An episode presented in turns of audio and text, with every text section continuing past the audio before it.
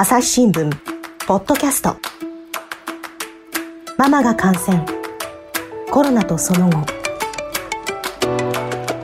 今回は今村さんが新型コロナウイルスの陽性だと判明した後入院中に起きた出来事について聞いていきます。今村さんよろしくお願いします。よろしくお願いします。今村さんですね。発症から10日後ようやくは入院することができたわけですが、はい、病院の様子ってのはどんな感じでしたかはい私が入院したのは軽症者を集めた4人部屋だったんですけれども、うん、あの部屋の中に入るとまあ、お互いみんなカーテンを閉め切っていて、で、私もまあカーテンを閉めるもんなのかなと思って、なのでお互いのあの患者さんの顔ほとんど見えないような状態。うん、だけど、人によっては咳が止まらなかったりとか、あのー、そういう方もいるので、うん、会話はないけど咳の音だけするみたいな、うんうん、なんていうんですかね、ちょっと、ちょっとそういう感じの部屋だったですね。基本的には静かなんですね。静かです。うん。看護師さんが来たりするんじゃないですか？看護師さんは1日少なくとも4回は来ます。それは、うん、あの、検温と、えっ、ー、と、血血圧。血圧を測る。測る。あとは、あれですね、あの、血中酸素濃度って言っての指にパクってこう、あの、うん、ちっちゃい医療機器をこうかませて、その、はい、あの、えっ、ー、と、そういう酸酸素、血中酸素濃度を測るっていう。異常がないかなっていうのを見てるわけですね。はい、それが、毎日の、まあ、軽症者としては、治療というか、その測定で異常がないかっていうのが日課みたいな感じなので、うん、ただそこでも当然看護師さんと患者さんでね、べちゃべちゃおしゃべりをするっていうわけではない。あの、体調どうですか？というようなことを看護師さんは聞くんですけど、はい。えっ、ー、と、まあ、そこでこんな感じで頭痛いですとかだるいですっていう話を自分の体調に関することは言いますが、うん、なんて言うんですかね、その、忙しそうなので、看護師さんが。そうでしょうね。なので、あの、あんまり余計なことを、余計なことっていうのもあれなんですけど、ちょっとこう、うおしゃべりをしようっていう体力もこっちもあまりないですし、そんなことして防護服の看護師さんの足を止めるのも悪いなと、なんとなく思ってしまうので、あんまり会話ってのはなかったですかね。あの、自宅で隔離中はトイレとシャワーの時はどうしても出なきゃいけないってことでしたけど、病室の場合はどうなんですか、はい、その病室の中にトイレがあったので、トイレは病室の中のトイレを使う。うん、でそこは、まあ、あの、4人の感染、あの患者、みんな同じトイレを使うんですけれども、うん。えーと、それ以外は部屋からは出てはいけないんですけど、うん、シャワーが共同なので、うん、これは男女で、男女で共用なので、えっ、と、その朝一番に看護師さんが来て、今日シャワー何時だったら入れますよっていうところで名前を書く。ああの、シャワー表に、うん。それでその決められた時間30分なんですけど、時間になったらシャワー行きますって言って、その病室から出てよくて、で、30分以内にままた戻ってくるっていうことでしたね。トイレとシャワーはそうして。そうすると、まあ、その時間割みたいなものでね、えー、行うシャワー以外は原則としてもう部屋から出ちゃいけませんと。出ちゃダメです。うん。なんか例えばな、おみかんが食べたいとか、そういう時ってどうするんですか？あの、買い物も病院の2階に、あの、あるんですけども、うん、コンビニが、はい、そこに普通の入院患者さんだったら行けるんですけれども、私たちは感染症の患者なので、えー、当然行けなくて、うん、えっと、毎日やっぱり朝一に買い物リストの表が配られて、例えば水とか、お茶とかコーヒーとか、おか、あの、おやつ、お菓子とか、スナック菓子も何個か項目があって、あの、あと歯ブラシとか、そういう日用品もちょっとあって、そこにチェックを入れて、で、お金というよりは、まあそこの病院に発行されているカードに、ちょあらかじめ少しお金を入れて、そのカードを渡して看護師さんに代行で買ってもらうっていうことをやってました。うん、差し入れとかはできるんですか？差し入れは持ってきてもらうことは可能なんですが、うん、あの、会うことはできないので、そうですね。受付にその家族なり差し入れをする人が持ってきて、それをもちろん看護師さんが持ってくるっていうので、可能は可能です。で、記事にもありましたけど、基本的に病室から電話をすることはできない。できませんね。うん、あの、まあ、4人っていうか、こともあるし、他の患者さん寝てることもあるし、うんうん、基本的にはちょっと通話はお控えくださいということで、まあで、ね、通話エリアっていうのが廊下にあるんですけど、うん、そこは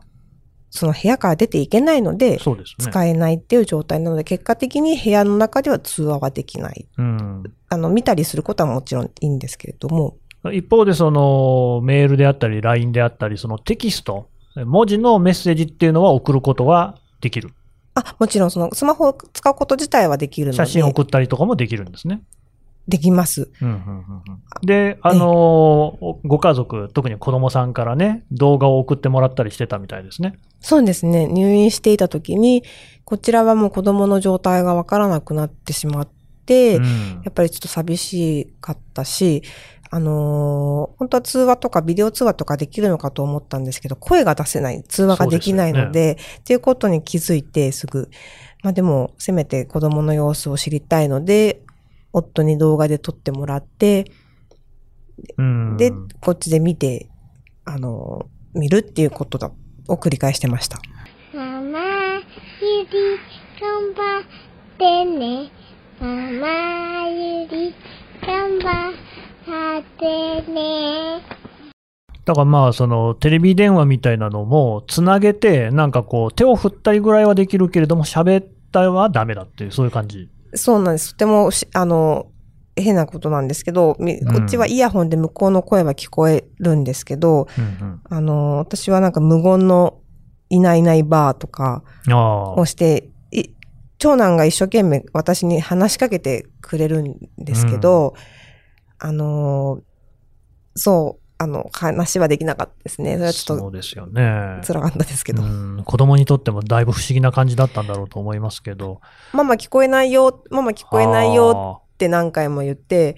で、パパがママ病院だから声が出せないんだよって言って、うん、で、元気って聞いてみようっていうパパが言うから、ママ元気って言うから、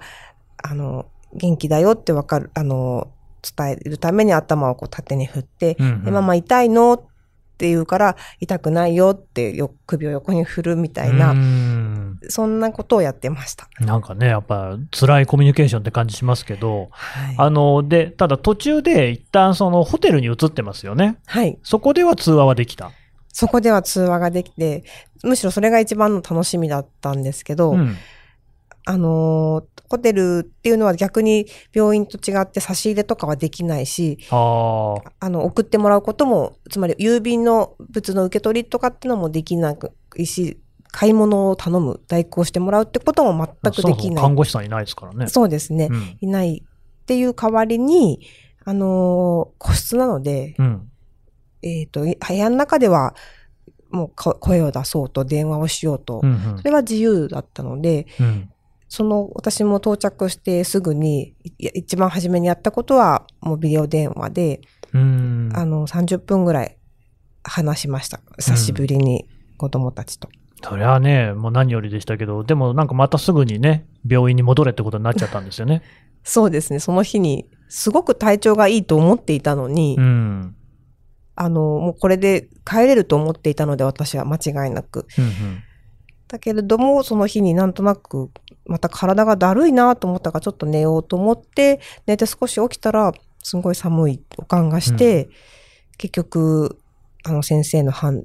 断で、そこにいても、そこ医療機関、医療施設が、設備がないので、でね、何かあった時に、容体が急変した時に対応が間に合わないかもしれないので、すぐ帰ってきてください、病院にって言われて、うん、あの、その日のうちに病院に送り返されました。うんでもまあ、病院に戻ったらね、その記事によると38度の熱が出たってことですから、まあ、お医者さんの判断も正しかったんですですよね、それね。そうですね。初めて熱が出たのは、その日だ、あの、再入院してから。うんでそこからずっと熱がなかなか下がらないっていうのが続きました。ただまあ、やっぱり病院にまた戻るっていうのはショックでしたかショックでしたね。うん、本当にショックで、あの、先生にも、いや、私寒気がするだけなので、寝れば治りますとか、本当に戻んなきゃダメですか？とか、ちょっと抵抗したんですよね、実は。まあ、でもね。なん、あの、だけど、重症の方、重症になる人の中に急にやっぱり体調が直前まで良かったのに、うん、いきなり悪くなってそっからが早いんですって言われて、うんうん、もうそれ以上私も何も言えなくて、だから自分がは軽症の中の軽症だし、体調が悪くなるってことがこう考えてもみなかったっていうか、その想像もしなかったので、そんなことを先生に言われて逆にびっくりしてしまって、なのでその繰り返される車の中で、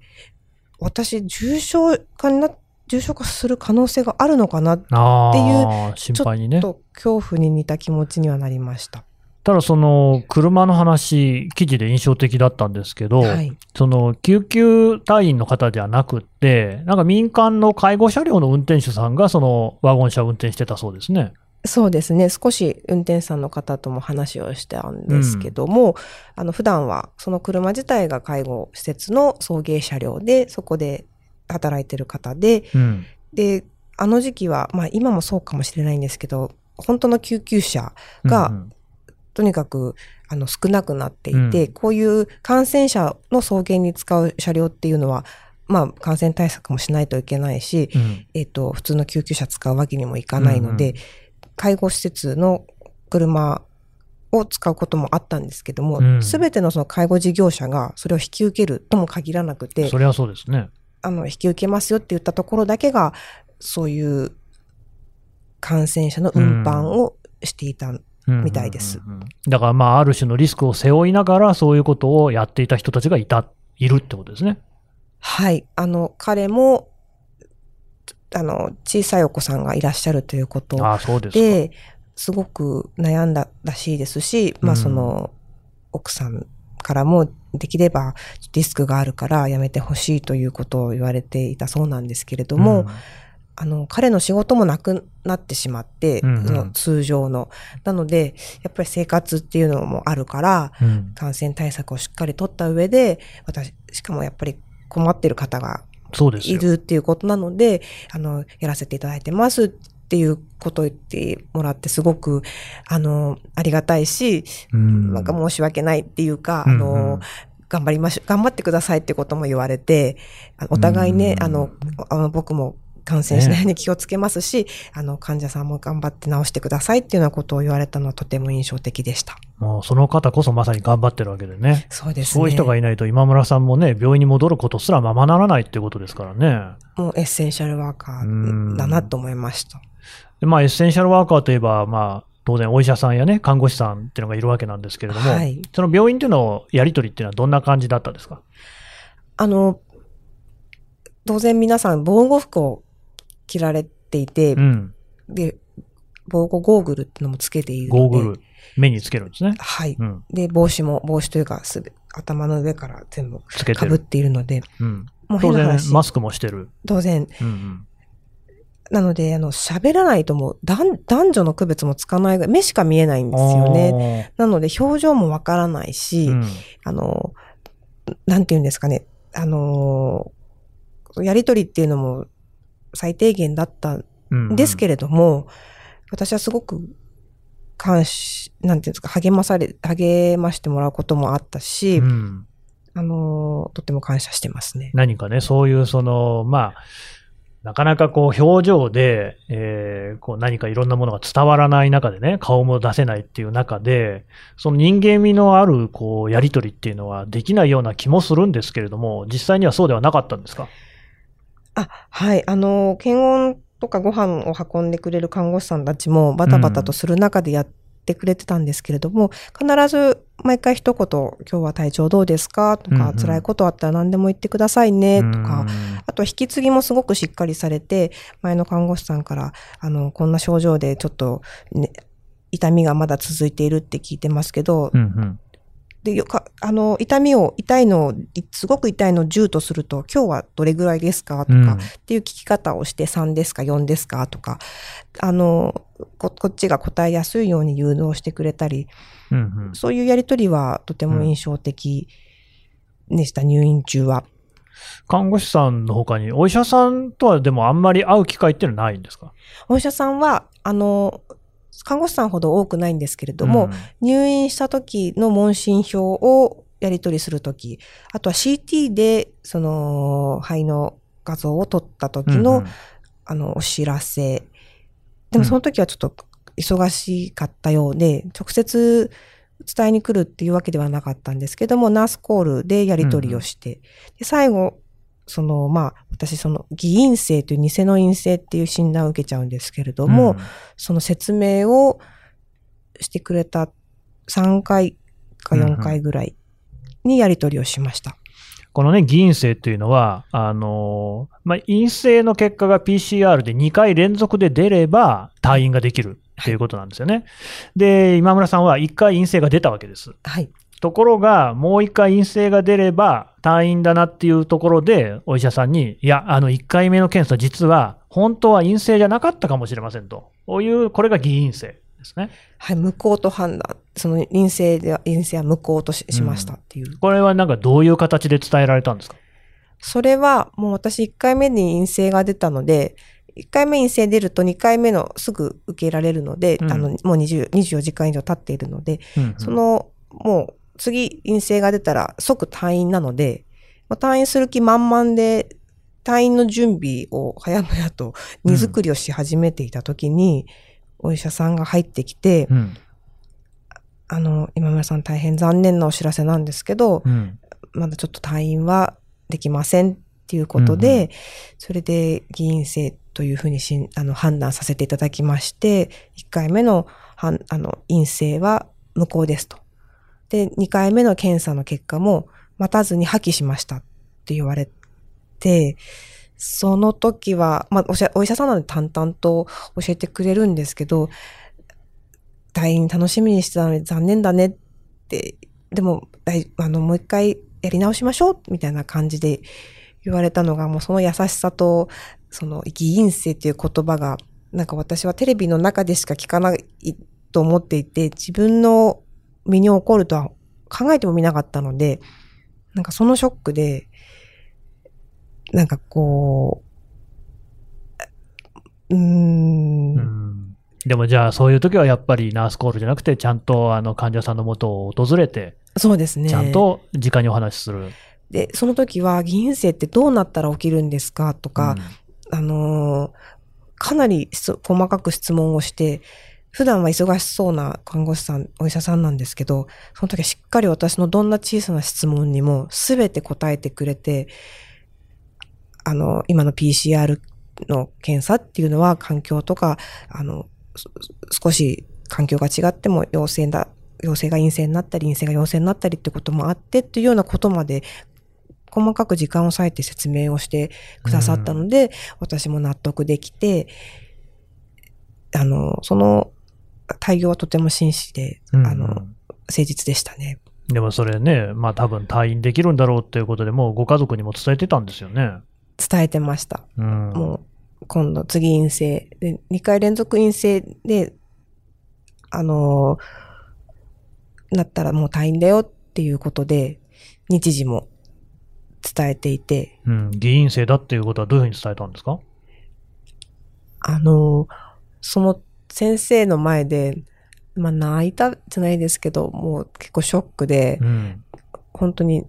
何て言っていいか分かんなかったので、で、その様子を見た先生が、ご家族とちょっとお話しされますか？って言って、まあ通話はダメなんですけど、うん。短時間だったらいいですよって言って、その通話エリアに、うん。まあ通話エリアって言っても同じ感染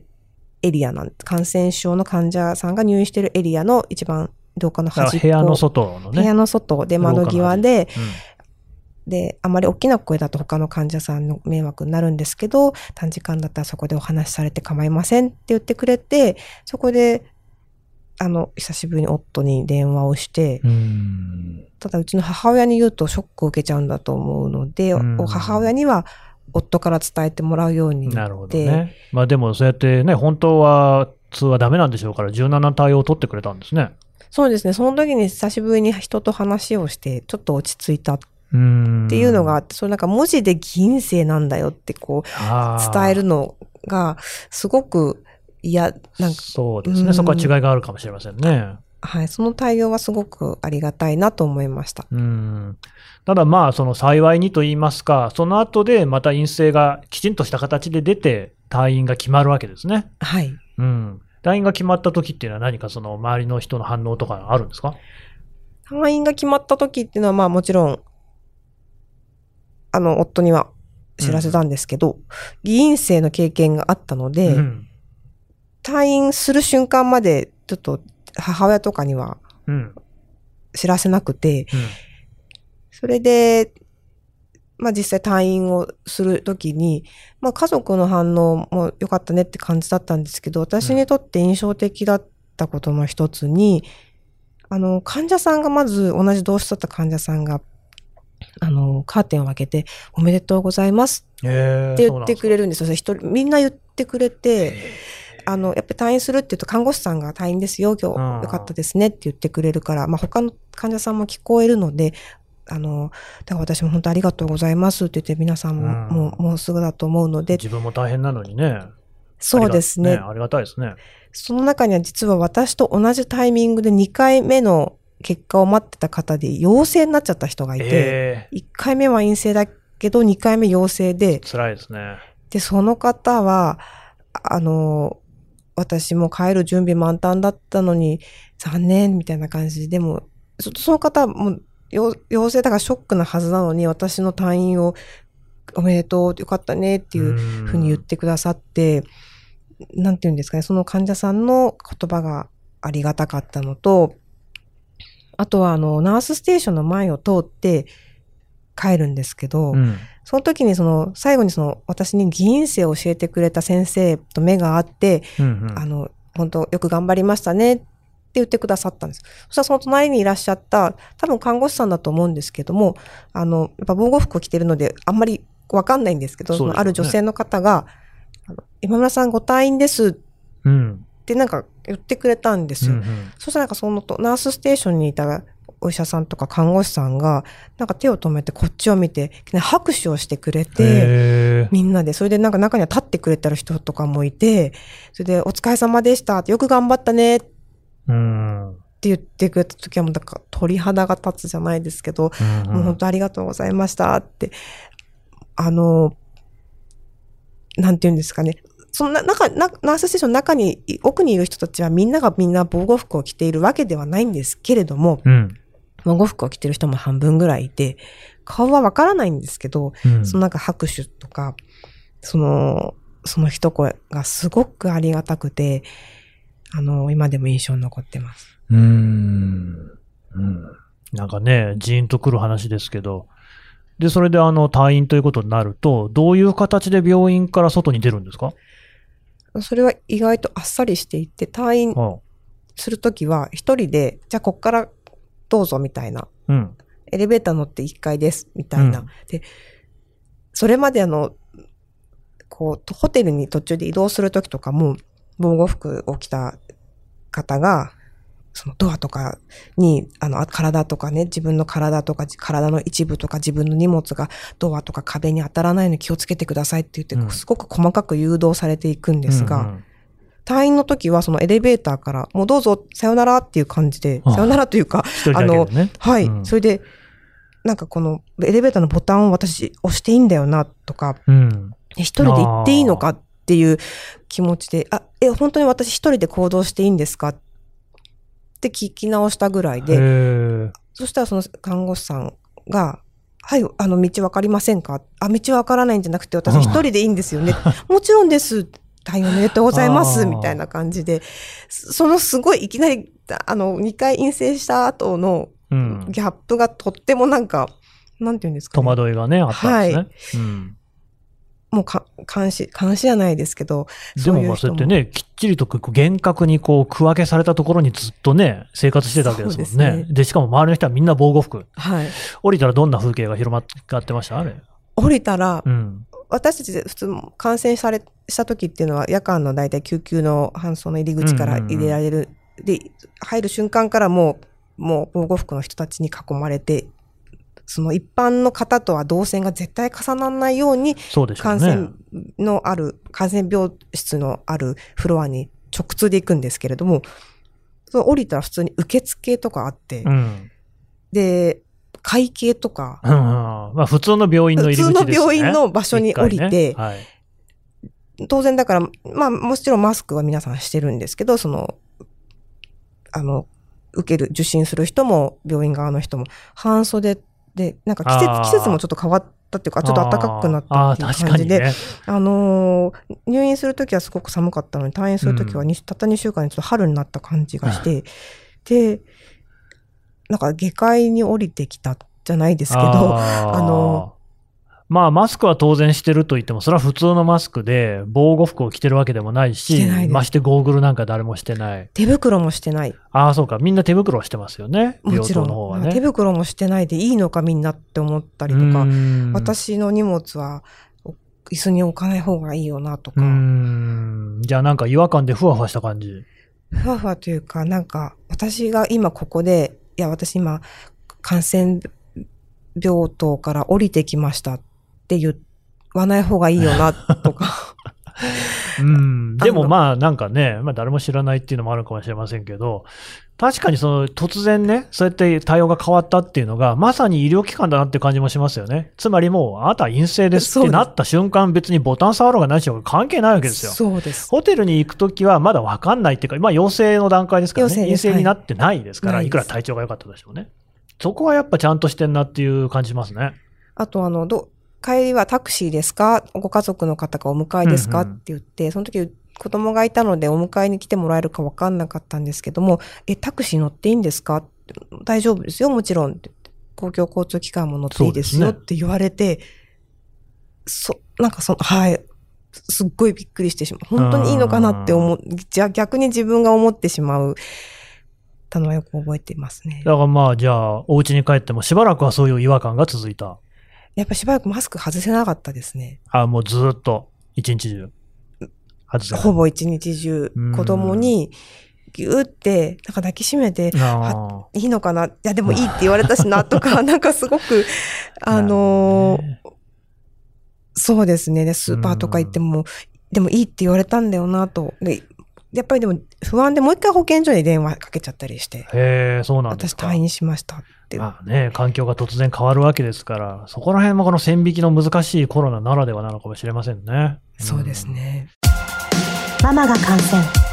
コロナとその後。朝日新聞の。我が家の朝は質問から始まる。2012年に太陽圏を出た探査機ボイジャー1号が宇宙人に向けて載せているものは何？身の回りのことから広い世界のことまで。いろんな質問が毎朝新聞の一面に載って君の元へやってくる。ママ知ってる？なんだろうね。さあめくって探して答えを発見。あった！レコードか！いろんな国の挨拶が入ってるのか！毎朝のワクワクが未来を開く。朝日新聞今村さんはですね、今もこうふとした時に、あの、あれ、私って本当にコロナにかかってたのかななんていう気持ちになることがあるそうで、なんかそのあたりがですね、現実と折り合いをつけるっていうことの難しさなのかもしれないなと思うんですが、